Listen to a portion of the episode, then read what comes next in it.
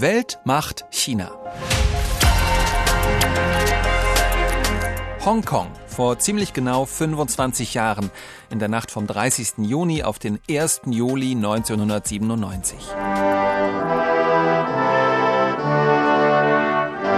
Die Hymne der britischen Kolonialherren wird noch einmal gespielt, God Save the Queen, die britische Union Flag wird eingezogen und die rote chinesische Flagge wird gehisst.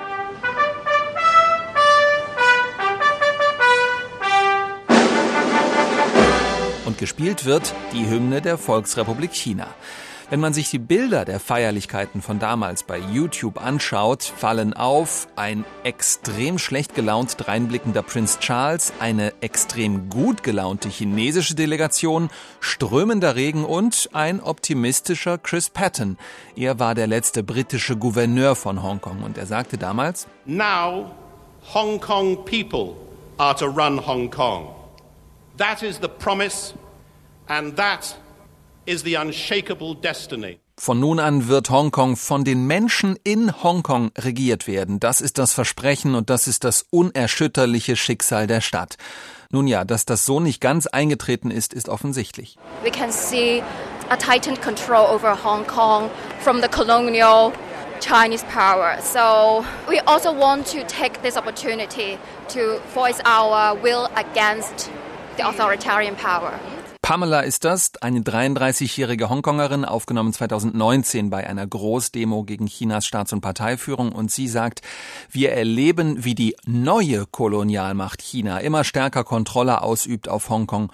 Und deswegen, sagt sie, protestiere sie gegen die neuen autoritären Machthaber. Pamela würde sich heute ganz bestimmt nicht mehr so öffentlich äußern. Heute könnte sie nämlich für so eine Aussage in den Knast kommen.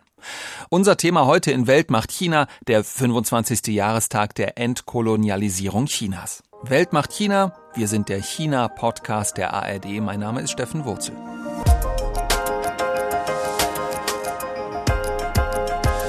Benjamin Eisel ist bei mir, ARD-Hörfunkkorrespondent in Beijing und er ist seit Jahren immer wieder in Hongkong. Hallo Benjamin.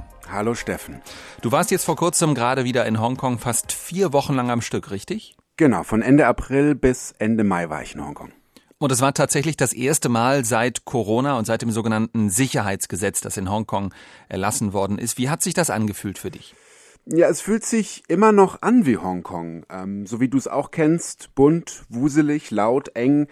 Ähm, vieles erinnert noch an die britische Kolonialzeit, also zum Beispiel die Autos fahren noch links, die Verkehrsschilder sehen auch aus wie in Großbritannien, natürlich mit englischer und chinesischer Beschriftung. Die offizielle Sprache in Hongkong, das ist Kantonesisch und äh, Englisch auch, während man im Festland ja Mandarin bzw. Hochchinesisch spricht, beziehungsweise das dort die offizielle Sprache ist. Und äh, was auch noch auffällt im Vergleich zu Festlandchina, die Stadt ist sehr international, also es gibt Migration, das gibt's im Festland nicht. Es wirkt auch vieles älter, etwas heruntergekommener als im Festland. Die Wohnungen sind auch sehr teuer. Es gibt viele arme Menschen. Und äh, es gibt aber auch äh, viele reiche Menschen. Die armen Menschen wohnen auf engstem Raum, häufig ohne Fenster, und die Reichen in Penthouses mit Hafenblick. Also diese, diese Gegensätze äh, in dieser bunten, wuseligen Stadt, das mhm. ist schon immer noch beeindruckend. Hongkong war ja auch immer berühmt dafür, äh, ja eine ganz besonders freie Stadt zu sein, sowohl in Asien als auch weltweit gesehen. Es gibt ja diese Rankings freiester, freiester Ort der Welt. Da war Hongkong immer wieder auf Platz eins. Dieser Freiheitsbegriff, der hat sich ja in Hongkong vor allem auf die Wirtschaft bezogen, aber eben teilweise auch auf das politische System, auf die Rechtsstaatlichkeit, auf die freie Presse, auf die freien Universitäten, das Recht der Menschen eben auf freie Meinungsäußerung. Ist denn davon noch was übrig? Davon ist tatsächlich nicht mehr so viel übrig. Hongkong sieht zwar noch so aus wie früher, aber es hat sich extrem viel verändert. Und das merkt man, ähm, sobald man mit Leuten spricht. Ich war zuletzt während der Proteste 2019 dort und da war es super einfach, Leute vors Mikro zu bekommen. Fast jeder hat sich gerne geäußert, auch egal mit welcher Meinung. Ähm, da konnte man sich immer unterhalten mit Leuten und das auch aufnehmen. Und dann kam ja 2020 das sogenannte Sicherheitsgesetz, das sehr vage formuliert ist, aber im Grunde kann mit diesem Gesetz alles kriminalisiert werden, was in irgendeiner Weise gegen China oder gegen die kommunistische Partei ist. Und deshalb spricht auch kaum noch jemand offen aus Angst vor Repressionen. Viele Menschen sitzen im Knast, haben das Land verlassen oder leben im Exil und äh, deswegen ist es eine komplett andere Stadt, als ich sie kenne. Wir widmen diese Podcast-Folge der Stadt Hongkong, der Sonderverwaltungsregion Hongkong, wie es offiziell heißt, weil sich am 1. Juli eben der Jahrestag der Übergabe der früheren britischen Kolonie Hongkong an China zum 25. Mal jährt. Und es ist dann eben so, dass seit dem 1. Juli 1997 Hongkong zu China gehört. Und dieser Jahrestag ist jetzt nicht nur einfach ein runder Geburtstag, 25. Jahrestag, sondern das markiert auch eine Art Halbzeit, richtig? Genau, Hongkong war bis 1997 die letzte wichtige Kolonie des Vereinigten Königreichs und äh, die Übergabe an die Volksrepublik wurde ab den 1980er Jahren ausgehandelt und da wurden zwei konkrete Stichtage verhandelt. Einmal der 1. Juli 1997, der eigentliche Tag der Übergabe, mhm. und der 1. Juli 2047. Und zwischen diesen beiden Stichtagen liegen genau 50 Jahre und die Hongkonger sollten in dieser Zeit ihre Art zu leben beibehalten dürfen mit du hast es vorhin schon erwähnt, Rechtsstaatlichkeit, Presse- und Meinungsfreiheit und so weiter. Und das alles wurde auch in einem international gültigen Vertrag festgehalten, der sogenannten Joint Declaration. Daraufhin hat Hongkong dann eine Art Verfassung bekommen, das sogenannte Basic Law, wo diese ganzen Rechte festgeschrieben wurden. Und in diesem Zusammenhang entstand auch der Begriff, den hört man immer wieder, One Country, Two Systems, ein Land, die Volksrepublik China, aber zwei Systeme, einmal das kommunistische Festland und dann auf der anderen Seite das kapitalistische und freiheitliche Hongkong. Das hört man auch immer wieder auf Chinesisch, I Guo Liangzhi.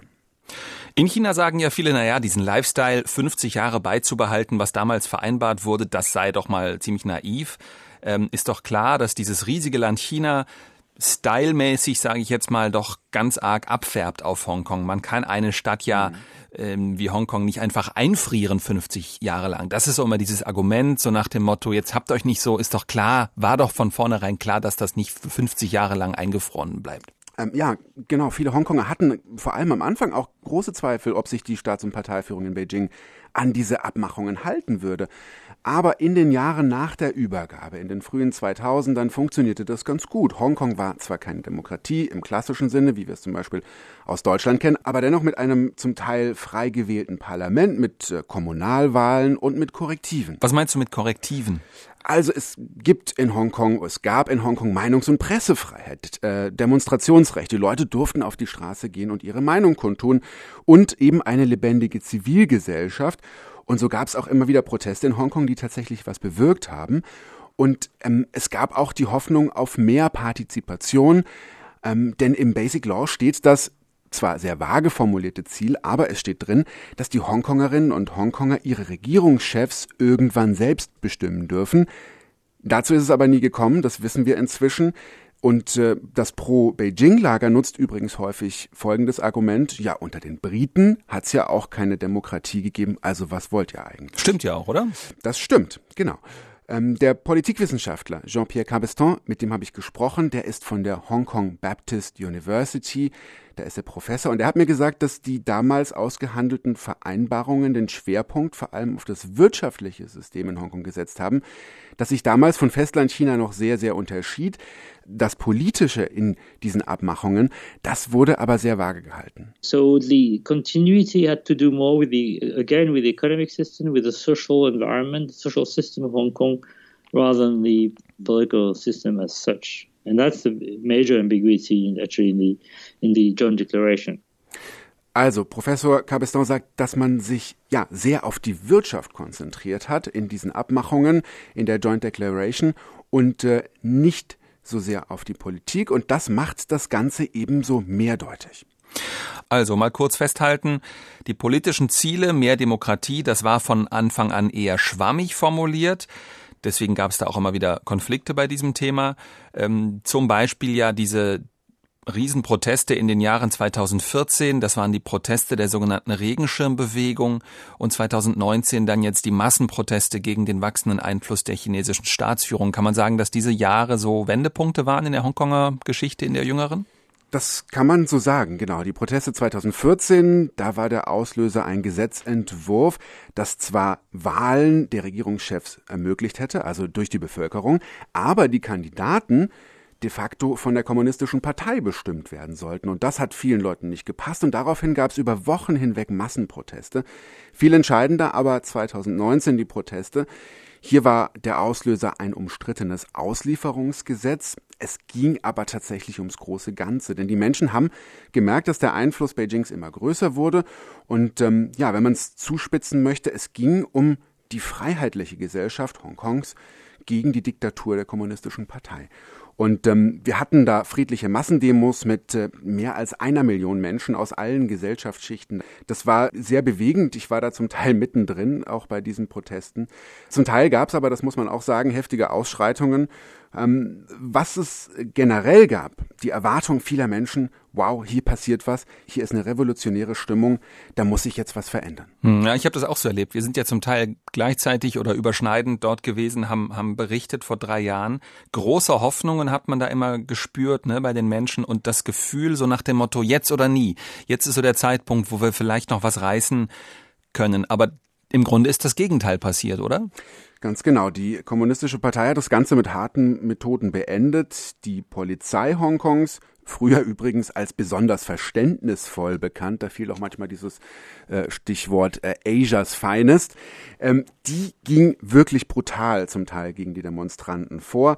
Äh, dann kam Covid Anfang 2020, das hat der von Beijing eingesetzten Regierung auch in die Karten gespielt denn man konnte Versammlungen ganz einfach verbieten und Mitte 2020 kam dann, wir haben vorhin schon drüber kurz gesprochen, das berüchtigte nationale Sicherheitsgesetz für Hongkong, das von der kommunistischen Zentralregierung in Beijing direkt verabschiedet wurde für Hongkong und anhand dessen man fast ja alles kriminalisieren kann und das Ganze sogar rückwirkend. Kann man denn das so hart sagen, wie das zum Beispiel MenschenrechtsaktivistInnen sagen, da ist jetzt nichts mehr übrig in Hongkong von den bisherigen zivilgesellschaftlichen und freiheitlichen Elementen? Es gibt auf jeden Fall sehr viele Beispiele dafür, dass nur noch sehr wenig übrig ist. Also das Parlament wurde entmachtet, oppositionelle PolitikerInnen sind ins Gefängnis gesteckt worden, haben sich zurückgezogen, ähm, trauen sich nicht mehr was zu sagen. Unabhängige Medien wurden ausgeschaltet, ähm, am bekanntesten sicherlich Apple Daily, aber auch äh, Stand News, Citizen News, der öffentlich-rechtliche Rundfunk Hongkongs, ähm, der unabhängige Berichterstattung gemacht hat, der wurde de facto gleichgeschaltet, da kommt nichts Kritisches mehr. Weitere Beispiele, Lehrpläne wurden gleichgeschaltet. Also es herrscht eine Kultur der Angst und so habe ich das auch wahrgenommen und des Misstrauens. Ähm, es gibt Strafprozesse gegen viele Aktivisten, Demos sind nicht mehr möglich, NGOs, Parteien wurden verboten oder haben sich selbst aufgelöst und äh, selbst die Kirche wird kurz gehalten. Und äh, mit dem Effekt, dass äh, Zehntausende Menschen Hongkong verlassen haben, viele planen, Hongkong zu verlassen, sind bereits im Exil oder leben im ja, inneren Exil. Der frühere Studentenaktivist und Politiker Joshua Wong sitzt in Hongkong im Knast. Der Verleger von Apple Daily, diese Zeitung, die du erwähnt hast, Jimmy Lai, sitzt im Knast. Das wurde ja auch alles in Deutschland wahrgenommen. Ganz viele andere, deren Namen bei uns nicht so bekannt sind, sitzen eben auch im Gefängnis.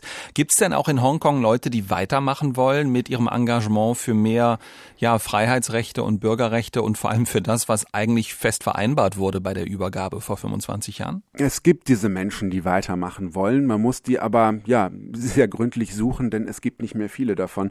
Ich habe mich mit Lamin Bong getroffen, 37 Jahre alt ist er, und er war früher Journalist bei Stand News. Ähm, das war eines der letzten kritischen größeren Online-Medien. Stand News wurde nach einer Polizeirazzia im Dezember 2021, also Ende letzten Jahres, geschlossen. Und er macht jetzt sein eigenes Newsportal. Renews heißt das. Und er hat schon fast 30.000 Follower auf Instagram.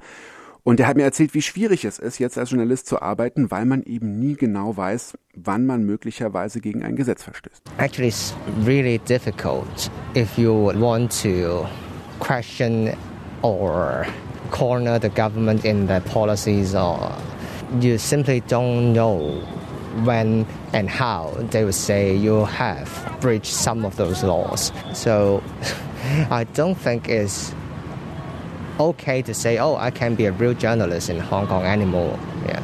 Also es ist kompliziert, sagt er, wenn man etwas kritisch hinterfragen will, was die Regierung macht. Ähm, man weiß einfach nicht, wann die Regierung sagt, wann die Behörden sagen, du hast gegen dieses oder jenes Gesetz verstoßen. Und äh, als richtiger kritischer Journalist fühlt sich Lam Ingbong nicht mehr. Und er hat mir auch gesagt, dass er damit rechnet, dass sein Portal irgendwann dicht gemacht wird oder dass er vielleicht sogar ins Gefängnis kommt.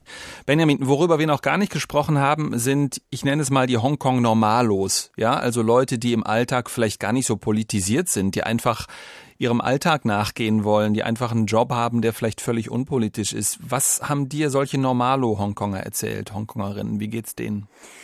Insgesamt habe ich den Eindruck, dass ja viele Hongkongerinnen und Hongkonger einfach müde sind. Viele planen, die Stadt zu verlassen, wenn sie das können. Das ist ja auch sehr teuer und auch nicht für jeden möglich. Und äh, ja, viele haben so innerlich kapituliert oder finden sich irgendwie damit ab, dass ihre Stadt ja nicht mehr die alte ist und immer mehr auf Linie gebracht wird und versuchen einfach ihr Leben weiterzuleben. Was jetzt den 25. Jahrestag der Übergabe angeht, da sind äh, die wenigsten in Feierlaune. Zum Beispiel diese 40-jährige Büroangestellte, sie spricht aus, was vermutlich viele denken.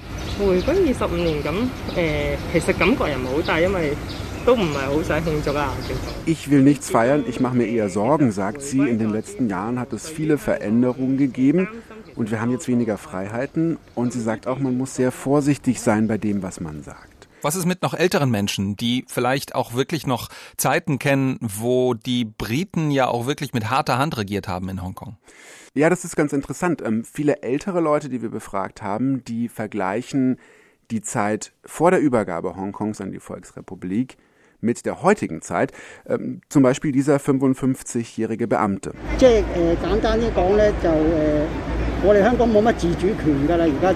Also Hongkong hat heute keine Autonomie mehr, sagt dieser 55-jährige.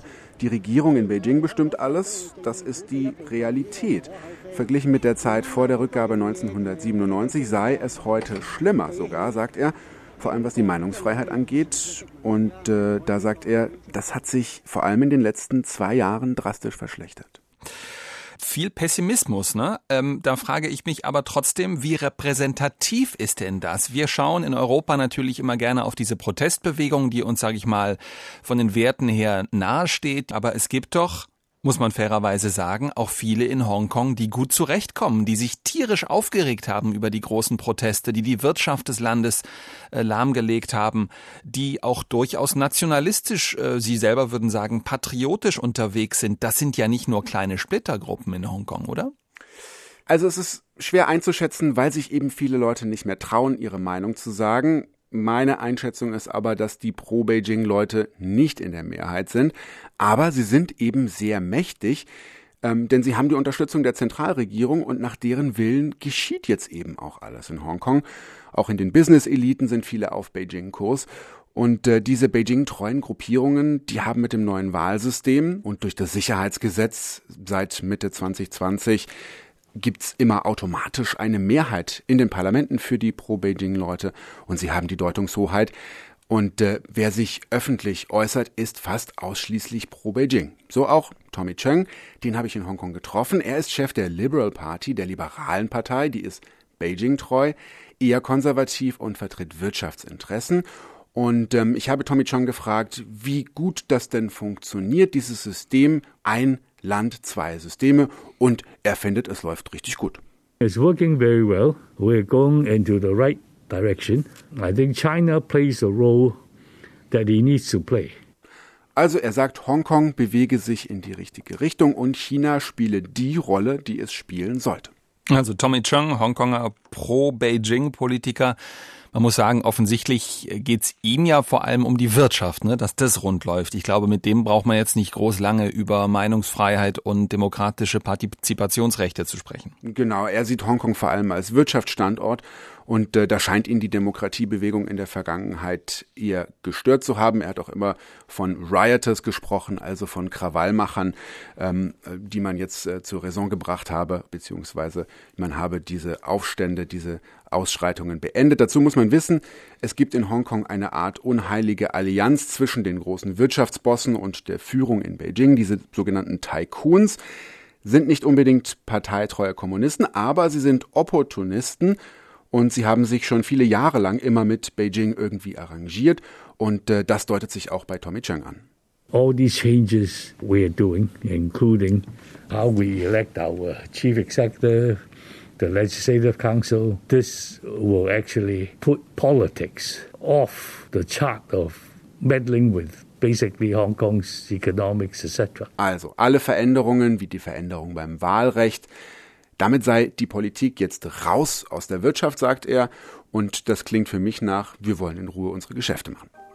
Dankeschön erstmal. Benjamin Eisel, China-Korrespondent der ARD, gerade zurückgekommen aus Hongkong. Wir hören dich nachher nochmal. Als ich zuletzt in Hongkong war, das war noch vor dem sogenannten Nationalen Sicherheitsgesetz der chinesischen Staats- und Parteiführung. Damals haben sich sehr viele Menschen sehr kritisch geäußert, sogar vorm Mikrofon. Heute muss man sich woanders umschauen, um mit genau diesen Menschen zu sprechen.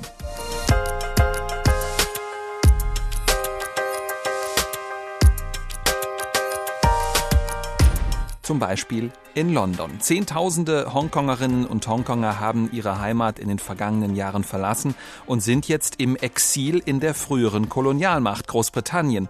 Ich spreche dort mit Imke Köhler, Korrespondentin im ARD-Studio in London. Hallo Imke. Hallo Steffen.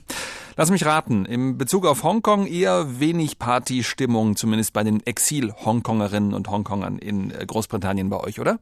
Also von Partystimmung kann überhaupt keine Rede sein. Da fließen eher Tränen, zumal hier gerade an die Proteste in Hongkong vor drei Jahren erinnert wurde. Und wenn ich die Gefühle beschreiben sollte, dann würde ich sagen, es ist eine Dankbarkeit der Hongkonger zu spüren, hier sein zu können, aber ansonsten herrschen Fassungslosigkeit, Traurigkeit und Verunsicherung, also wirklich gedrückte Stimmung. Du hast dich für uns mit einigen Leuten getroffen, die aus Hongkong stammen, inzwischen aber eben in Großbritannien leben. Äh, das muss doch jetzt gerade dieser Tage, äh, zu diesem Jahrestag, äh, extrem emotional sein für diese Menschen, oder? Ja, das ist sehr emotional. Ich bin auf einer Ausstellung gewesen, die an diese Proteste 2019 erinnert hat.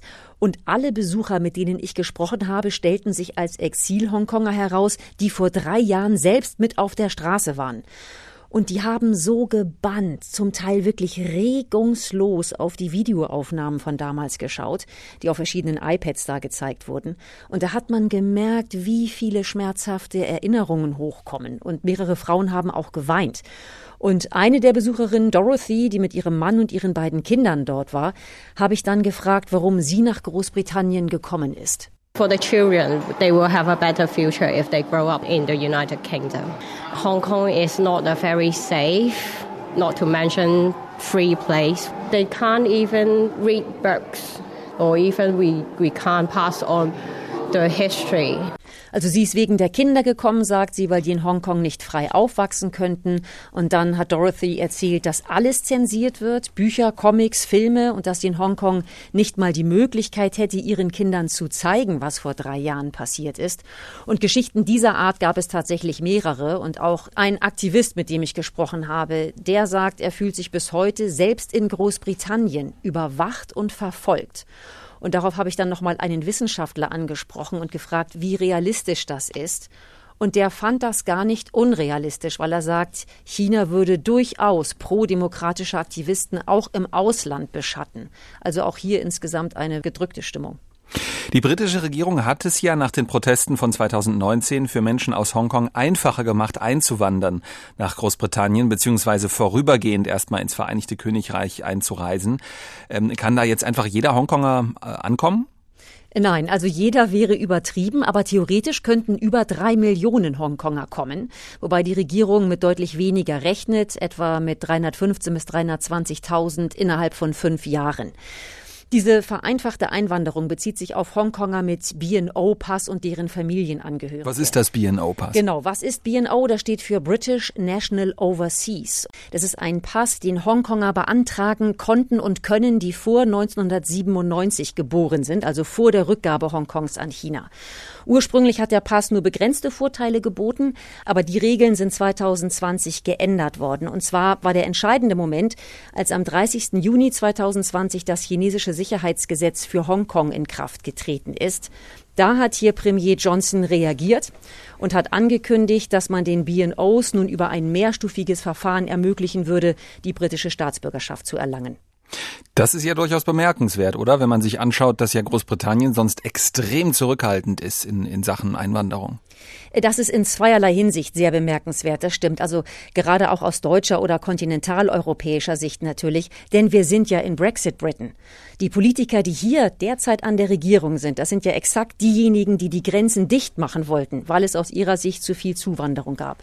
Nun kann man natürlich sagen, die Zuwanderung aus der EU war unkontrolliert, die Zuwanderung aus Hongkong ist kontrolliert und es kommen zudem auch sehr viele sehr gut ausgebildete Menschen aus Hongkong nach Großbritannien. Aber erstaunlich war das trotzdem. Bemerkenswert ist diese Grenzöffnung aber auch, weil klar war, dass London damit den Zorn Beijings auf sich ziehen würde. Aber da hat Großbritannien tatsächlich ein Zeichen gesetzt. Man kann über die Johnson-Regierung vieles sagen, aber an dem Punkt, an, in diesem Fall hat sie wirklich Haltung gezeigt und ist gegen die repressive Politik Beijings aufgestanden. Mhm, es ist ja tatsächlich noch keine sieben Jahre her, dass Xi Jinping in Großbritannien empfangen wurde mit einem Staatsbesuch mit richtig dickem Pomp und rotem Teppich als Staatsgast der allerersten Kategorie sozusagen. Der damalige Regierungschef David Cameron, der hatte mit diesem Besuch vor, Chinas Staatschef Xi Jinping ja zu umschmeicheln und so eine Art goldene Ära zwischen diesen beiden Staaten zu beginnen. Inzwischen ist von goldener Ära nicht mehr so viel zu sehen, eher so in Richtung verrostetes Blech, oder? Zwischen Großbritannien und China. In der Tat, ja, von der goldenen Ära ist nicht mehr viel übrig. Damals haben sich, wie du schon gerade sagst, Cameron und Shia bemüht, Freundschaft zu demonstrieren und sind dann zusammen in den Pub gegangen und haben ein Pint getrunken und Fisch und Chips gegessen. Und dann durfte Xi mit der Queen in der Kutsche fahren und durfte sogar im Parlament sprechen. Und dann sollten Verträge in Höhe von sage und schreibe mehr als 30 Milliarden Pfund unterzeichnet werden. Also die Briten haben damals gehofft, von Investitionen und einem riesigen Absatzmarkt profitieren zu können. Und mit der Freundschaft ist es dann aber schon bergab gegangen, als Theresa May 2016 Premierministerin wurde. Denn May hat wesentlich stärker den Sicherheitsaspekt in den Vordergrund gerückt. Und da wurde dann so manches doch wieder in Frage gestellt. Und dann kam wachsender Druck aus den USA hinzu, dass Großbritannien China nicht am Aufbau eines 5G-Netzwerks beteiligen sollte. Was dann wiederum im Sommer 2020 dazu geführt hat, dass die Johnson-Regierung den Rückbau angekündigt hat. Jetzt muss also bis Ende 2027 Huawei-Technik, die schon verbaut wurde, aus dem 5G-Netz wieder aus ausgebaut werden. Und inzwischen versucht Großbritannien auch die Weichen dafür zu stellen, dass China beim Bau von Atomkraftwerken nicht mehr die Rolle spielt, wie eigentlich vorgesehen. Also da sieht man schon, es ist ein absoluter Stimmungswandel eingetreten. Imke, wir haben vorhin zu Beginn des Podcasts äh, Chris Patton gehört, da eine Archivaufnahme. Chris Patton, das ist der letzte Gouverneur Großbritanniens in Hongkong gewesen und der mischt sich ja heute immer noch ein in die Debatte und ist einer der schärfsten Kritiker der chinesischen Staatsführung. Der hat jetzt natürlich heute gut reden. Äh, zurückblickend, warum hat er denn damals nicht äh, sozusagen auf den letzten Metern noch echte Demokratie eingeführt in Hongkong, also vor der Übergabe? Dann gäbe es doch die ganzen Probleme heute doch gar nicht, oder? Ja, das habe ich Chris Patton auch gefragt. Ich hatte die Chance, ein kurzes Interview mit ihm zu führen und habe ihn genau das gefragt und das hat er darauf gesagt. We could have done a bit more to step up the pace of democracy in Hong Kong and by working rather earlier.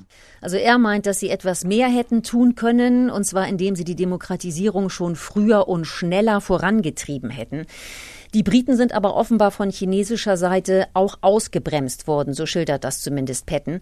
Und zwar mit dem Argument, dass bei einer noch stärkeren Demokratisierung die Leute glauben würden, dass Hongkong früher oder später unabhängig werden würde, wie andere Kolonien, wie Singapur zum Beispiel oder Malaysia. Und es war aber klar, dass das nicht passieren würde, weil vertraglich eine Rückgabe an China vorgesehen war. Und dann macht Patton aber auch eine wichtige Einschränkung, die vieles relativiert. I think actually the way things have, have worked out, it wouldn't have mattered much what we had done. I think the Chinese would have, under Xi Jinping, cracked down on Hong Kong because they would think that the, the values of Hong Kong represent an existential threat to the Chinese Communist Party. Also er sagt, so wie sich die Dinge entwickelt haben, wäre es letzten Endes egal gewesen, was wir gemacht hätten. China unter Xi wäre dagegen hart vorgegangen, weil die chinesische Zentralregierung die in Hongkong gelebten Werte als eine existenzielle Bedrohung für die kommunistische Partei empfunden hätte. Danke, Imke Köhler, unsere Korrespondentin in Großbritannien. Bleib du auch noch mal kurz da. Chris Patton, der letzte Gouverneur Hongkongs, hat heute natürlich gut reden. Wir dürfen jetzt natürlich nicht den Fehler machen und alles glorifizieren, was damals in der britischen Kolonialzeit in Hongkong los war. Ganz im Gegenteil. Darüber kann ich jetzt sprechen mit Ruth Kirchner. Hallo Ruth. Hallo Steffen. Du gehörst ja auch zu unserem Team bei Weltmacht China. Dass du heute dabei bist, passt im Grunde perfekt. Du hast nämlich einerseits lange in Großbritannien gelebt und gearbeitet und du hast äh, lange auch in China gelebt und gearbeitet. Und wenn wir beide uns über Hongkong unterhalten, dann warst du schon immer diejenige, die immer gesagt hat, nicht vergessen, vor der Übergabe der Stadt an China 1997, da war in Hongkong auch nicht alles perfekt. Genau, also perfekt war das ja überhaupt nicht. Äh, Hongkong war ja schließlich eine Kolonie und die Haltung der Briten war die von Kolonialherren. Äh, Anfang des 19. Jahrhunderts, um mal ganz weit zurückzugehen, beispielsweise durften am Peak, also das ist diese bis heute total exklusive Wohngegend auf der Hongkonger Hauptinsel, am Peak durften beispielsweise keine Chinesen wohnen. Und äh, für die britischen Kolonialherren aus britischer Sicht war alles schick, aber die Menschen aus Hongkong, die spielten irgendwie gar keine Rolle. Und bis heute gibt es ja in Großbritannien diesen etwas nostalgisch verklärten Blick auf Hongkong, der an den Realitäten auch von damals ganz schön vorbeigeht. Wieso hat man denn damals rund um die Übergabe Hongkongs vor 25 Jahren in Großbritannien von Regierungsseite ja so eine Art optimistisches Bild gezeichnet? Ähm, China war ja damals auch schon eine Diktatur und das Tiananmen-Massaker der Staatsführung in Beijing, das lag damals erst acht Jahre zurück und trotzdem wurde das so verkauft, als sei das irgendwie der Weisheit letzter Schluss und eine super Idee. Naja, die Entscheidungen waren ja längst gefallen bei den Verhandlungen dann in den 80er und 90er Jahren und äh, ähm, also lange vor Tiananmen und es ging, da auch daran muss man sich noch mal erinnern, in den 80er Jahren, es ging um Entkolonisierung und Warum sollte Großbritannien ausgerechnet an Hongkong festhalten, wenn doch alle anderen Kolonien längst unabhängig waren? Also Hongkong war da schon ein Anachronismus und das wurde auch in Großbritannien äh, wahrgenommen. Und dann gab es eben gerade dann auch in den 90er, Ende der 90er Jahre diese Haltung im Westen, auch in Großbritannien, wir haben da unsere Werte, unser Rechtssystem hinterlassen. China entwickelt sich wirtschaftlich rasend schnell, öffnet sich wirtschaftlich, dann folgt sicherlich auch irgendwann die politische Öffnung. Das wurde ja nicht nur in Großbritannien, sondern auch anderswo als quasi eine Art Automatismus gesehen. Und diese Idee, Hongkong wird bestimmt irgendwie abfärben auf China, das ist doch wirtschaftlich wichtig, hat Strahlkraft, Soft Power ist attraktiv. Also da schien es irgendwie ausgeschlossen, dass China das nicht kopieren will. Rückblickend kann man sagen, komplette Fehleinschätzung, oder? Naja, im Rückblick ist es ja immer einfach dann zu sagen, wow, da wurden diese oder jenen Fehler gemacht. Aber gleichzeitig muss man auch sehen, Beijing hat eben lange schon versucht, die Autonomie in Hongkong Stück für Stück auszuhöhlen. Nur hat das eben bis zu diesen großen Protesten 2014 und 2019 außerhalb von Hongkong dann wirklich keinen so richtig interessiert. Und ehrlich gesagt muss man auch sagen, 1997 gab es auch noch keinen Staats- und Parteichef Xi Jinping, der ja eben deutlich diktatorischer ähm, ist als seine Vorgänger. Und äh, Xi Jinping hat immer sehr deutlich gemacht, die kommunistische Partei will Hongkong ihren Willen aufzwingen und gleichzeitig diesen internationalen Wirtschaftsstandort Hongkong bewahren. Und deshalb hält man ja auch an dieser Formel ein Land, zwei Systeme fest, zumindest an der Oberfläche eben als Slogan. Menschenrechtsaktivistinnen, Aktivisten, vor allem äh, diejenigen, die sich irgendwie mit äh, rechtlichen Dingen auskennen und beschäftigen, die wedeln immer mit dieser im übertragenen Sinne Joint Declaration, die damals in den 80er Jahren verhandelt wurde und sagen, ähm, das gilt doch alles noch. Äh, zieht die Chinesen vor ein internationales Gericht, die verstoßen hier permanent gegen internationale Gesetze. Aus Sicht der KP-Führung ähm, sieht man das aber ein bisschen anders. Also die chinesische Führung sagt, die Joint Declaration sei jetzt nur noch ein historisches Dokument und sie betont immer wieder, Hongkong ist unsere innere Angelegenheit. Sie wirft Großbritannien und anderen Ländern vor, unter dem Vorwand der Joint Declaration sich in die inneren Angelegenheiten einzumischen. Und sie geht sogar so weit, immer wieder zu sagen, feindliche ausländische Kräfte hätten die Proteste in Hongkong angezettelt und unterstützt. Außerhalb Chinas gibt es da eine deutlich andere Rechtsauffassung. Jean-Pierre Cabestan, der Politikwissenschaftler an der Baptist University in Hongkong, den haben wir ja vorhin ja schon mal kurz gehört, der ist da sehr, sehr klar. Er sagt, das ist ein internationaler Vertrag bei den Vereinten Nationen hinterlegt. The Joint Declaration is an international treaty uh, registered with, the United Nations, like any uh, international treaty. So when China says that document is it's a historical document which doesn't have any legal value anymore, I think uh, China is wrong. It's an abuse of power. Also Jean-Pierre Cabesson sagt, wenn China behaupte, das sei nur noch ein historisches Dokument ohne rechtlichen Wert, dann sei das schlichtweg falsch und Machtmissbrauch. Und Cabesson steht mit dieser Meinung ja nicht alleine da. Äh, das ist ja übrigens auch der Grund, warum für uns alle wichtig ist, was in Hongkong abläuft außerhalb von Großbritannien, aber eben auch außerhalb von China. Inwiefern? Das, das musst du noch mal kurz erklären, Ruth. Es geht hier um die Frage, hält sich China an internationale Regeln und Verträge? Ich habe darüber mit äh, Anna Marti gesprochen. Sie leitet das Büro der FDP-nahen Friedrich-Naumann-Stiftung in Taipei, in Taiwan. Und äh, die Stiftung hat 2020 ihr Büro in Hongkong geschlossen, ist nach Taiwan umgezogen, wegen des Sicherheitsgesetzes und weil die Stiftung fürchtete, die Mitarbeiter könnten in Hongkong in Schwierigkeiten geraten. Und Anna sagt, was in Hongkong passiert, das geht uns alle an, auch hier in Deutschland. Ich glaube, ähm, Deutschland muss sich gerade auch in der politischen Ebene ähm, einfach damit auseinandersetzen, dass China sich nicht unbedingt immer an Regeln und Verträge und Abmachungen ähm, hält. Und da gibt es viele, viele Beispiele. Der Fall mit Hongkong und der Joint äh, Sino-British Declaration ist nicht der erste Fall.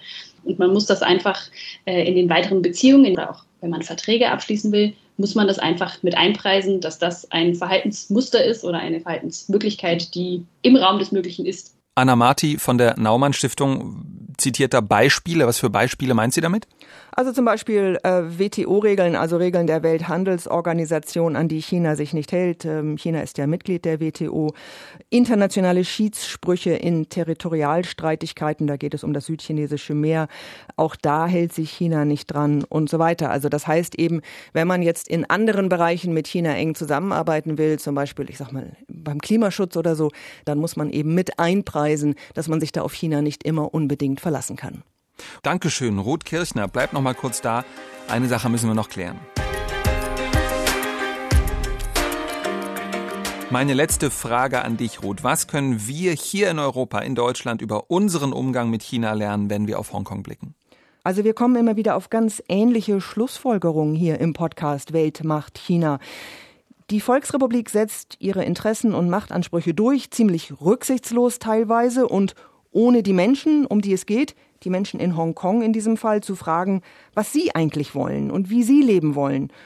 Und das andere ist, China sagt das eine und macht etwas anderes. Auch das erleben wir ja immer wieder. Der Slogan Ein Land, zwei Systeme ist tatsächlich nur noch eine hohle Phrase. Und genauso geht es ja oft auch mit anderen Schlagwörtern, wenn China über Multilateralismus redet zum Beispiel, aber damit eigentlich meint, seine eigenen Vorstellungen durchsetzen zu wollen. Oder dieses Gerede von der Öffnung und in Wahrheit schottet sich China immer mehr ab. Also das sind Widersprüche, da tut China etwas anderes, als es sagt und so ehrlich und transparent ist das nicht wirklich. Imke Köhler in London auch nochmal bei mir. Abschlussfrage auch an dich. Wenn du dich triffst mit Hongkongerinnen und Hongkongern, die jetzt in Großbritannien im Exil sind, haben die noch Hoffnung, dass sie irgendwann zurückkehren können in ihre Heimat? Ja, Hoffnung haben die. Viele haben ja auch noch Familie in Hongkong. Es sind ja häufig nicht alle geflohen. Das heißt, die können die Hoffnung gar nicht aufgeben, dass es nochmal wieder besser wird. Und ich habe auch mit einem jungen Hongkonger gesprochen, gerade mal 21, der geflohen ist, weil er 2019 im Zuge der Proteste inhaftiert wurde. Und der sagt, natürlich will ich zurück nach Hongkong. Das ist mein Zuhause. Hier in London bin ich total allein. Also es gibt gute Motive für Hoffnung. Nur es wird eben auch deutlich, diese Rückkehrträume sind nicht immer realistisch. Das beurteilen die dann selber so zum Teil. Aber da gilt einfach, die Hoffnung stirbt zuletzt. Und Abschlussfrage auch an Benjamin Eisel, China-Korrespondent der ARD in Beijing. Wie wird es deiner Ansicht nach weitergehen mit Hongkong? Ich denke, Hongkong wird weiter eine Sonderverwaltungsregion bleiben. Es wird weiter Autonomie geben, aber diese wird sich immer mehr auch in Zukunft nur noch auf das Wirtschaftliche beziehen, denn wirtschaftlich profitiert die Volksrepublik von Hongkong, denn man hat dort diesen freien Zugang zu den Kapitalmärkten. Ähm, politisch wird Hongkong immer mehr auf Linie gebracht werden, es wird immer chinesischer werden und von diesen Freiheitsrechten, über die wir vorhin gesprochen haben, wird es für die Menschen immer weniger geben. Dankeschön, Benjamin Eisel. Jetzt meine Frage an euch, die Podcast-Hörerinnen und Hörer. Seid ihr schon mal in Hongkong gewesen? An was erinnert ihr euch? Was habt ihr erlebt dort? Schreibt uns gerne eine Mail an weltmachtchina.rbb-online.de. Weltmachtchina in einem Wort rbb-online.de. Und abonniert uns. Unseren China-Podcast Weltmacht China gibt's unter anderem in der ARD Audiothek. Wenn es euch gefällt, gebt uns ein Like.